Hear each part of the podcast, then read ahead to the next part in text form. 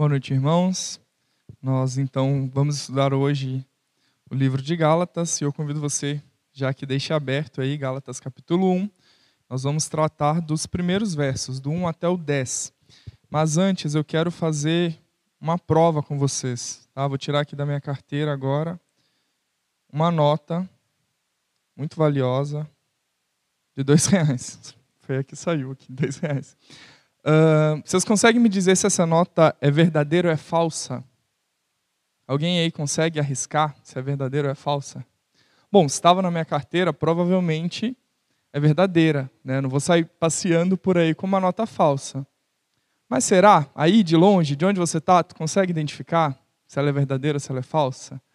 Talvez por alguns elementos. Ah, tem aqui uh, essas ondinhas aqui que é da nota de dois reais.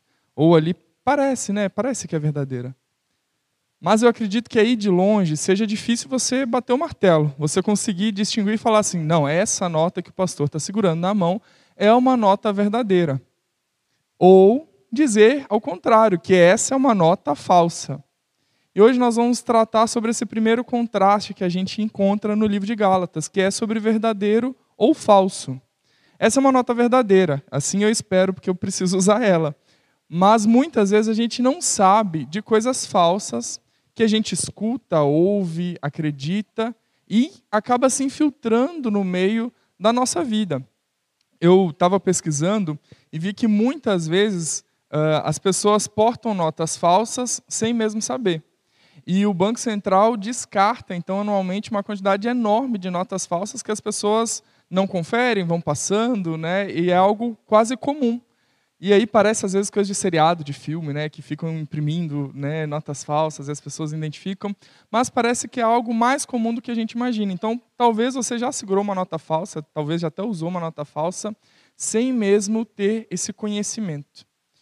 E aqui nós vamos ver Paulo falar um pouco sobre isso para aquela igreja, para aquela igreja de Gálatas, aquela igreja que está na Galácia, né, dos irmãos ali chamados então Gálatas, sobre o que eles estavam escutando, acreditando, vivendo, e que, mesmo achando que era verdadeiro, era falso. E como nós precisamos tomar cuidado com isso. Porque, apesar das notas né, terem uma série de, de ferramentas que você pode distinguir se ela é verdadeira ou se ela é falsa, se você não conhece essas ferramentas, você não vai conseguir identificar. Tem cerca de 15 maneiras de você identificar se uma nota de real, principalmente essa da nova família do real, se ela é verdadeira. Agora, se você não conhece essas 15 ferramentas, pode ser que em alguma dessas você caia, você erre. E a mesma maneira acontece com o Evangelho. Para que nós possamos identificar se algo que acreditamos é de fato do Evangelho, nós precisamos conhecer o Evangelho e conhecer ele todo. Entender as profundezas e cada minúcia do Evangelho. E isso não é tão complicado assim, porque Jesus resume a lei, Jesus resume o Evangelho, Jesus resume que Deus espera de nós, e muitas vezes a gente acaba acrescentando, acreditando muitas outras coisas ao que nós acreditamos do Evangelho, sem saber que isso às vezes é falso. Então eu quero convidar os irmãos a fazer essa leitura de Gálatas 1, do verso 1 até o verso 10. Eu vou ler na nova Almeida atualizada o texto que diz o seguinte: Paulo, apóstolo não da parte de pessoas, nem por meio de homem algum, mas por Jesus Cristo e por Deus o Pai, que o ressuscitou dos mortos, e todos os irmãos que estão comigo às igrejas da galáxia, da Galácia, desculpa. Que a graça e a paz estejam com vocês, da parte de Deus nosso Pai e do Senhor Jesus Cristo, o qual entregou a si mesmo pelos nossos pecados, para nos livrar deste mundo perverso, segundo a vontade do nosso Deus e Pai a quem seja a glória para todo sempre. Amém. Eu estou muito surpreso em ver que vocês estão passando tão depressa daquele que os chamou na graça de Cristo para outro evangelho, o qual na verdade não é outro. Porém, há alguns que estão perturbando vocês e querem perverter o evangelho de Cristo.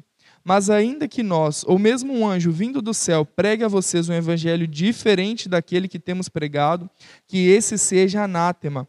Como já dissemos e agora repito, se alguém está pregando a vocês um evangelho diferente daquele que já receberam, que esse seja anátema. Por acaso eu procuro agora o favor das pessoas ou o favor de Deus? Ou procuro agradar pessoas? Se ainda estivesse procurando agradar pessoas, eu não seria servo de Cristo. Convido os irmãos a ler o boletim, a pastoral, que explica um pouquinho sobre o contexto né, dessa carta aos Gálatas e que fala um pouco sobre esses movimentos judaizantes que estavam infiltrando naquela igreja, aquela igreja que havia sido é, fundada por Paulo. Paulo evangelizou aqueles irmãos, Paulo ensinou então o que eles precisavam fazer. E o movimento judaizante estava indicando então que além da salvação pela graça, além dessa liberdade que eles haviam recebido por meio do sangue de Cristo Jesus, eles ainda precisavam considerar algumas coisas da lei, algumas coisas do Antigo Testamento, alguns costumes que eram dos judeus. E aí, então, aqueles falsos profetas, aqueles falsos líderes, estavam falando assim: olha, os gentios precisam ser circuncidados, vocês precisam observar alguns aspectos da lei. Ah, a lei e o evangelho precisam andar junto, as duas coisas é, precisam andar juntas para que você obtenha a salvação. E tudo isso era um grande engano, era uma grande mentira, mas que as pessoas acreditavam como se fosse mesmo verdade, como se fosse uma segunda revelação daquilo que já havia acontecido através de Paulo. Paulo, então, é esse apóstolo para os gentios que vai ensina o evangelho, prega as pessoas que não, não tinham nem essa expectativa de que viria um Messias, essas pessoas que talvez não entendiam que viviam em pecado, que precisavam de salvação. E Paulo é um instrumento de Deus para conduzir essas pessoas até Cristo. E depois de feito isso, vem outros falsos mestres, outros profetas, podemos atualizar para outros pastores, que iam e indicavam para eles assim: olha, isso que Paulo falou está certo, mas você precisa de um adicional, você precisa de fazer mais, algo além disso. E por isso que Paulo começa essa carta mostrando para aqueles irmãos que ele estava surpreso com o que estava acontecendo ele começa essa carta indicando para eles que eles estavam equivocados, eles estavam enganados, mesmo acreditando sinceramente que o que eles estavam vivendo era a verdade. E aí então eu quero contrastar o verdadeiro evangelho com os falsos evangelhos ou com o falso evangelho, para que nessa noite então a gente saia daqui seguros de que devemos sempre buscar em Deus o que é o verdadeiro evangelho. Então, começando por Paulo, ele se apresenta ali nessa nessa carta como um apóstolo que vem da parte de Deus. E ele fala assim: olha, eu não venho da parte de homens, eu não venho da parte da tradição judaica, eu venho do próprio Jesus. E por mais que muitos estivessem questionando isso, porque Paulo não havia andado com Jesus, ele não foi um dos doze apóstolos, né? ele tem essa revelação especial depois, mas que ele viu Jesus ressurreto através daquela visão, e ele foi chamado por Jesus para ser um apóstolo, e muitas pessoas questionavam a autoridade apostólica de Paulo por isso, porque ele não tinha andado com Jesus. E aí Paulo já começa falando: olha, eu estou dizendo para você que para vocês que eu de fato sou um apóstolo porque Jesus me chamou. Não foi nenhum homem que foi lá e me consagrou, que me ordenou, foi o próprio Jesus que fez uma obra maravilhosa, me derrubou do cavalo, me deixou cego e eu passei a enxergar a obra de salvação. E Paulo então, ele recebendo essa autoridade de Jesus, ele usa dessa mesma autoridade para falar a outras pessoas. E nós vimos ano passado, estudando Atos, essa jornada de Paulo pelas viagens, as igrejas que ele fundou, a perseguição que ele sofreu por então evangelizar os gentios, e a gente vê quantos desafios Paulo passou. Mas ele ainda assim, confiando em Deus e fortalecido por, por aquele que o chamou, ele estava ciente da sua autoridade. E então, quando a gente olha para o verdadeiro evangelho, a partir dessa perspectiva, é o evangelho que vem de Jesus. Esse evangelho que Paulo estava anunciando não vinha de outras pessoas, não vinha do que Paulo achava, do que ele achava que era melhor, da experiência que ele tinha visto em outra igreja, não vinha do que Paulo então havia juntado dos seus anos de estudo sobre a lei, ou do, do, do seu tempo né, que, que ele ficou ali uh, recuperando a sua visão. Na verdade, o que Paulo está pregando tem a origem em Jesus. E por isso ele tem essa autoridade para falar. Não só porque ele havia fundado aquela igreja, porque, aliás, Paulo havia fundado aquela igreja. Ele era quase o pai daquela igreja e ele sentiu um pouco de responsabilidade. Afinal, eu evangelizei, eu discipulei e agora eles estão num caminho errado. Mas não é só por isso. É porque Paulo sabia que o que ele estava pregando vinha de Deus. E esse era o verdadeiro evangelho. E não só isso, quando a gente olha para a autoridade de Paulo, a gente percebe que ela é confirmada pela mensagem que Paulo apresenta. ele fala ali nos primeiros versículos que Jesus ele ressuscitou dentre os mortos para trazer liberdade, para trazer libertação. E essa é uma das outras temáticas muito forte do livro de Gálatas, que é a liberdade em Cristo. Nós fomos salvos para ser livres do pecado, ser livres da morte e livres para viver a vontade de Deus, que é a vontade que nós fomos criados para viver. E aí Paulo ele já começa falando sobre essa mensagem que é o resumo do Evangelho. Assim como o pastor Dan leu no começo, nós entendemos que Jesus, morto e ressuscitado, então, ele traz salvação e libertação, ele traz liberdade para as nossas vidas. E essa liberdade era muito diferente do que aqueles falsos mestres, do que aquele movimento judaizante estava apresentando para eles, em que apresentavam uma série de exigências da lei, um certo legalismo e um monte de doutrinas, um conjunto de coisas que eles deveriam fazer para alcançar a salvação e a graça de Jesus. E a mensagem do Evangelho não é essa. É uma mensagem de graça. É uma mensagem que vem de graça para nós porque custou o preço da vida de Jesus.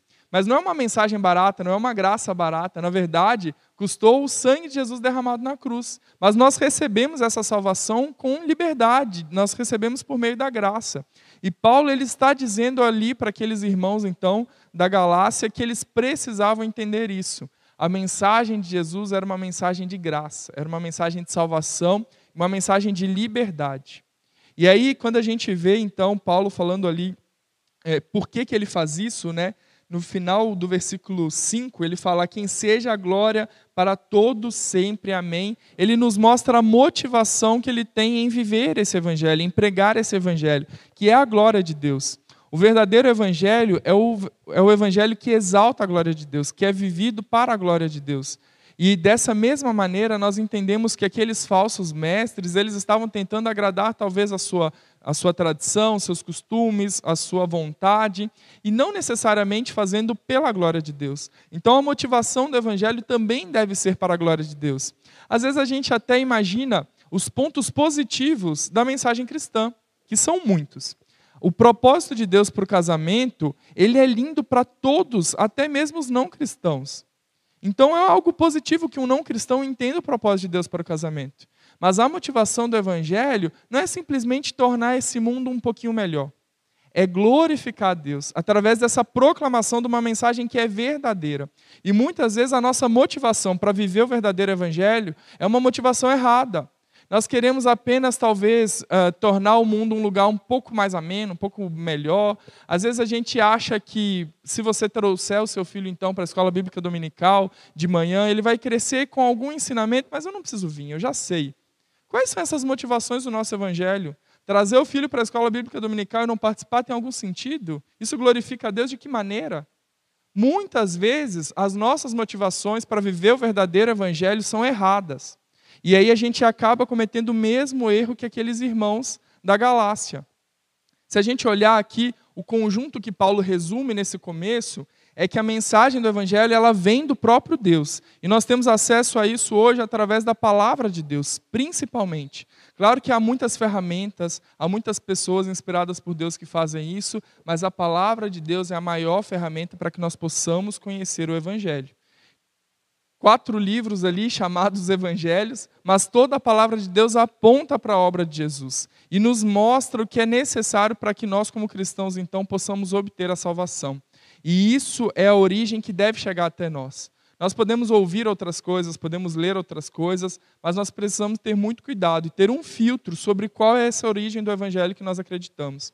Da mesma maneira, a mensagem do evangelho é clara é a salvação por meio do sacrifício de Jesus. É uma mensagem de liberdade para vivermos então esse relacionamento reconciliado com Deus. Se há algo que foge disso, nós precisamos tomar cuidado, estar atentos. Claro que isso se desdobra em muitas coisas. Jesus resumiu em amar a Deus sobre todas as coisas e amar ao próximo como a ti mesmo. Mas muitas vezes a gente vai colocando uns penduricalhos, colocando uns anexos, uns apêndices, a mensagem do evangelho como se aquilo fosse de fato evangelho. Como se aquilo tivesse escrito na Bíblia e você acredita sempre porque leu, ouviu alguma vez, porque alguém falou. Mas será, meu irmão? Será que isso que você crê por completo é a mensagem do Evangelho? E qual é a sua motivação para isso? É uma motivação nobre? Às vezes tem gente que vem à igreja, busca o Evangelho, busca Deus porque precisa cura, porque precisa isso. Tudo bem. Deus alcança a todos. E mesmo com motivações erradas, ele ainda faz a obra. Mas você que já conhece o Evangelho, você que já decidiu viver para Cristo, você que já tomou uma decisão, você tem a motivação correta? Isso é muito importante, porque aqueles irmãos já tinham decidido, já tinham sido convertidos, já tinham o Espírito Santo, já viviam uma experiência de igreja e estavam equivocados em relação à motivação do Evangelho. E então eu quero pensar com você sobre esse verdadeiro evangelho, tentando aplicar um pouco para nós. De onde vêm as coisas que nós acreditamos? Talvez de um pastor, talvez de uma mensagem, de um livro. Qual é essa mensagem que nós acreditamos? Será que tudo que você de fato acredita, sua cosmovisão, seus pensamentos, é o que parte do evangelho? E por que que nós vivemos esse verdadeiro evangelho? Qual é a nossa motivação? O que eu tenho me entristecido em enxergar é que muitas vezes a gente usa o evangelho como desculpa para justificar as nossas convicções políticas, a gente usa o evangelho como desculpa para sermos preconceituosos, a gente usa a lei de Deus como desculpa para tentar é, justificar algo em nós que está errado. E até mesmo, muitas vezes, a gente acha um absurdo os Gálatas ali estarem tentando colocar a lei em pé de igualdade com a obra de Cristo, mas nós também estamos o tempo todo tentando fazer coisas para Deus, tentando alcançar uma justificação própria através pelas ações e nos esquecemos que Cristo fez tudo por nós. Muitas vezes nós temos achado que conhecemos o verdadeiro evangelho e vivemos o verdadeiro evangelho, mas podemos estar equivocados. E como é que a gente vai então identificar o que é o verdadeiro e o falso evangelho? Bom, nós precisamos olhar para a palavra de Deus. E Paulo faz isso já demonstrando nesse, nesse primeiro trecho algumas características dos falsos evangelhos ou do falso evangelho. Ali, os Gálatas, então, eles estavam abandonando a graça de Deus e trocando isso por talvez algo que era mais fácil, um checklist. Se você fizer isso, isso e aquilo, você então vai obter salvação. Para eles, talvez era uma coisa mais prática do que entender sobre crença, sobre fé. Afinal, nós recebemos essa graça de Deus por meio da fé. E essa fé é um exercício contínuo né, de nós acreditarmos em algo que às vezes não é material, que é difícil, que é no meio do escuro, no meio das dificuldades. Então os Gálatas pensaram: bom, é melhor então me circuncidar, observar o sábado, fazer algumas coisas, que aí eu estou mais tranquilo em relação à minha salvação. E eles estavam não só abandonando a graça de Deus, mas estavam abandonando o Deus da graça, aqueles que havia chamado cada um deles para a liberdade. E Paulo está falando o seguinte: olha, vocês tomem cuidado, porque isso nem evangelho é. Ele começa falando assim: tem, vocês estão desviando para um falso evangelho, para um outro evangelho, mas que na verdade não é evangelho. Não é uma outra religião. É heresia, é blasfêmia. Isso que vocês estão vivendo não tem nada a ver com o que Deus prometeu para vocês, do que Deus revelou para vocês. E muitas vezes nós achamos que se tornar evangélico, ou se tornar um cristão, é aceitar um conjunto de doutrinas. E é mais do que isso. O conjunto de doutrinas, elas vão expressar a sua fé, mas se tornar um cristão é receber a obra de Cristo através da sua fé. Quando nós fazemos isso, nós consequentemente cremos num conjunto de coisas. Mas simplesmente acatar um conjunto de doutrinas sem ter a fé em Cristo Jesus não é evangelho. E é isso que o movimento judaizante estava implantando naquela igreja da Galácia. Ele estava falando assim: olha, vocês precisam fazer isso, isso e aquilo, e é o suficiente. E não é.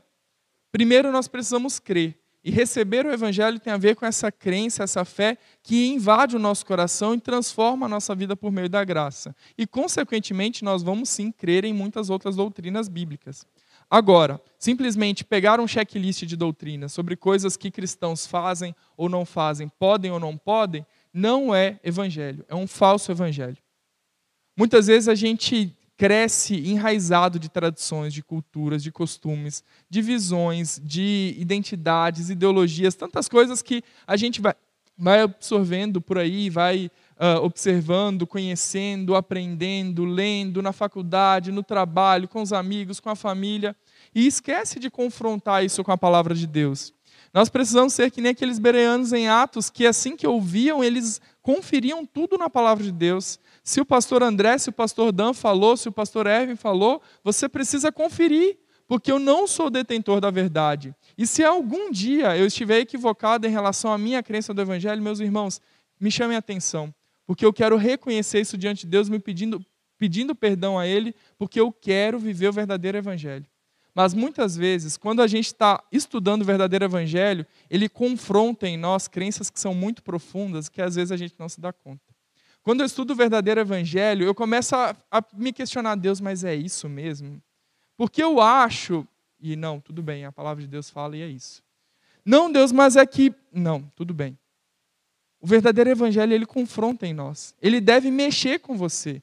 Ele deve te apontar coisas que talvez você acredita e que a palavra de Deus se omite, que a palavra de Deus não fala, mas a gente ouviu em algum lugar. Hoje, de tarde, a gente tava, eu e a Tainara estava vendo uma série, eu acho, um episódio, não sei, e a, a, um personagem cita uma frase e a outra fala, nossa, essa frase de Jesus tão bonita, não sei o quê. Eu olhei para a Tainara e falei assim, onde que Jesus falou isso? Essa frase não é de Jesus, isso aí vem de algum lugar que não é. Mas era uma frase tão bonita, tão eloquente, que falava sobre perdão, que até parecia que, que era algo sobre Jesus. Mas não era. E muitas vezes a gente escuta coisas bonitas, coisas que acalantam o nosso coração, coisas que nos aquecem, que vão de encontro àquilo que a gente estava buscando, e a gente pensa, bom, isso é evangelho, isso é a verdade.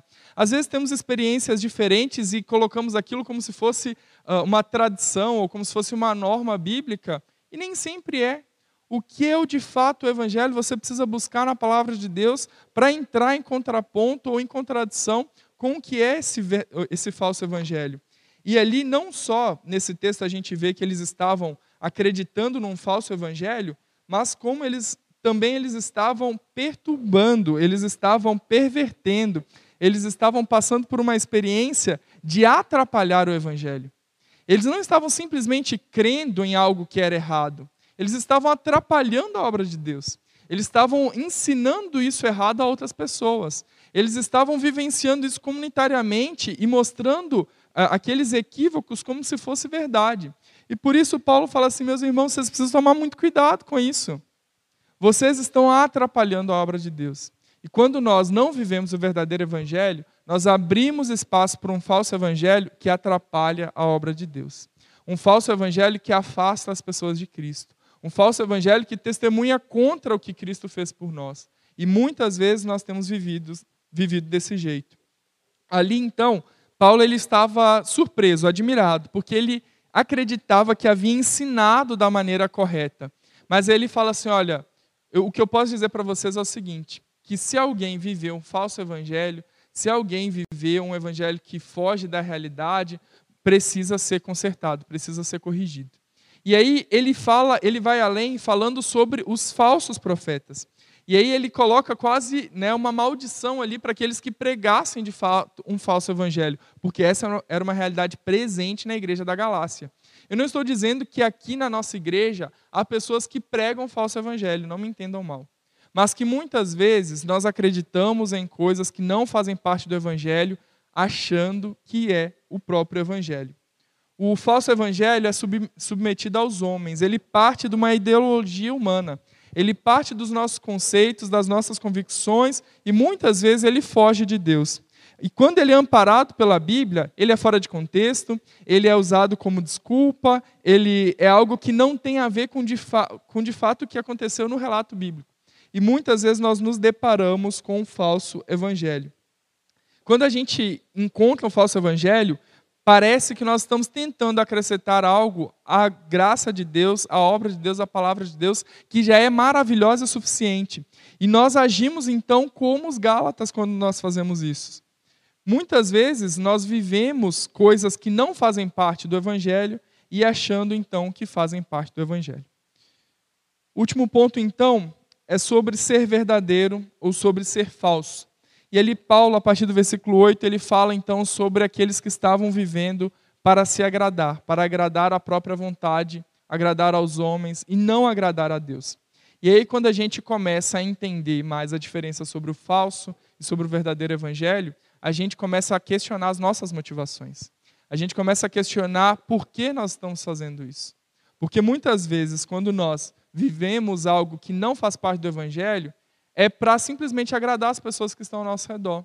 Ou satisfazer uma vontade, algo que você achava que era, que era verdade, que era bom, e você faz isso. E Paulo coloca: olha, eu estou fazendo a vontade de Deus. Deus que me chamou, Ele que me colocou, e é essa vontade que eu preciso fazer. Eu não quero viver a vontade dos homens, eu não quero viver para agradar os homens. Isso era algo que corria entre as igrejas, porque Paulo mesmo havia declarado: olha, quando eu estou com os gregos, eu me faço dos gregos, quando eu estou com os judeus, eu me faço como os judeus, tudo isso para alcançá-los. Aí as pessoas enxergavam Paulo como alguém tão isentão, como alguém que era que sabonetava, alguém que não se posicionava, alguém que fugia da responsabilidade para que pudesse agradar a todos. E aí Paulo ele responde que ele não estava agradando a todos, ele estava agradando a Deus. A vontade de Deus era que Paulo alcançasse os gentios. A vontade de Deus era que Paulo corrigisse as pessoas que estavam vivendo um falso evangelho. A vontade de Deus era que Paulo fosse preso, fosse perseguido, fosse torturado, apanhasse, passasse por tudo aquilo e ainda assim Paulo se agradava em cumprir isso na vida dele. Agora, quando as pessoas enxergavam Paulo, elas pensavam assim: esse aí quer agradar todo mundo. Ele não se posiciona, ele não fala se ele é de direita ou se ele é de esquerda. Esse aí ele foge das questões políticas, das questões polêmicas, das discussões teológicas, porque ele quer agradar todo mundo. E Paulo responde, Paulo ele está escrevendo para aqueles irmãos para corrigir algo que eles acreditavam dentro do coração e que ia levá-los para a condenação. E Paulo está falando, meus irmãos, está errado. Essa vida de legalismo, essa vida de obediência à lei, de achar que as suas obras te justificam, estão erradas. Vocês precisam acreditar na graça de Deus e confiar na graça de Deus em todos os momentos. Quando Paulo faz isso, ele mostra que ele é um cristão verdadeiro, alguém que segue o verdadeiro evangelho, porque ele está buscando a vontade de Deus. E para nós entendermos se somos ou não pessoas que seguem o verdadeiro evangelho, nós precisamos entender se estamos buscando a vontade de Deus, agradar a Deus, ou se estamos buscando agradar os homens ou a nossa própria vontade. Porque aquele que segue o verdadeiro evangelho é aquele que agrada a Deus. Aquele que segue o verdadeiro evangelho vive tudo para a honra e glória de Deus. Agora, aquele que vive para sua própria vontade, aquele que vive para agradar os homens, aquele que vive então sob o jugo da lei ou sobre a obediência das obras, é alguém então que vive para agradar a si mesmo e vive um falso evangelho. Fiquei pensando bastante a respeito desse texto, porque muitas vezes a gente não confronta o que nós acreditamos. Muitas vezes a gente só acredita ou escuta e absorve. Muitas vezes a gente lê a Bíblia e não reflete, escuta um culto e logo se esquece, senta numa cadeira, ouve aí o que o pastor está dizendo e vai embora para casa como se nada disso fizesse diferença na nossa vida. Mas o verdadeiro evangelho, ele penetra, mas ele precisa de espaço para atuar na nossa vida. Ele precisa de abertura, ele precisa de motivação correta para agir em nós. Quando Paulo está corrigindo aqueles irmãos, ele está fazendo isso de uma maneira muito carinhosa e muito amorosa. Ele está dizendo: Eu evangelizei vocês, eu fundei essa igreja e eu amo vocês tanto que eu quero que vocês façam o que é certo. Ouvir uma chamada de atenção, ouvir uma correção, confrontar o que você acredita é um sinônimo de amor a Deus e de buscar agradar a vontade de Deus.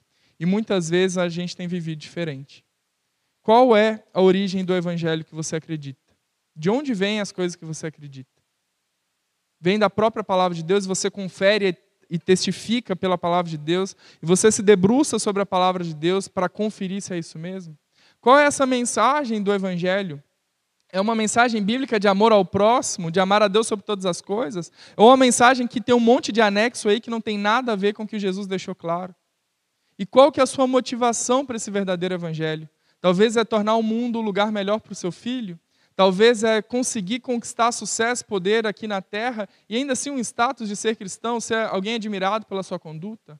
Qual que é a sua motivação? É ver essa igreja cheia, é ver pessoas que vão, vão vir conhecer a Cristo ou é simplesmente aumentar de número? Ou é simplesmente achar que por alguém dizer assim, ah, não, eu sou cristão, eu, eu, sou crente, né, eu, eu sou membro de uma igreja, fui batizado, meu nome está lá, se isso é suficiente.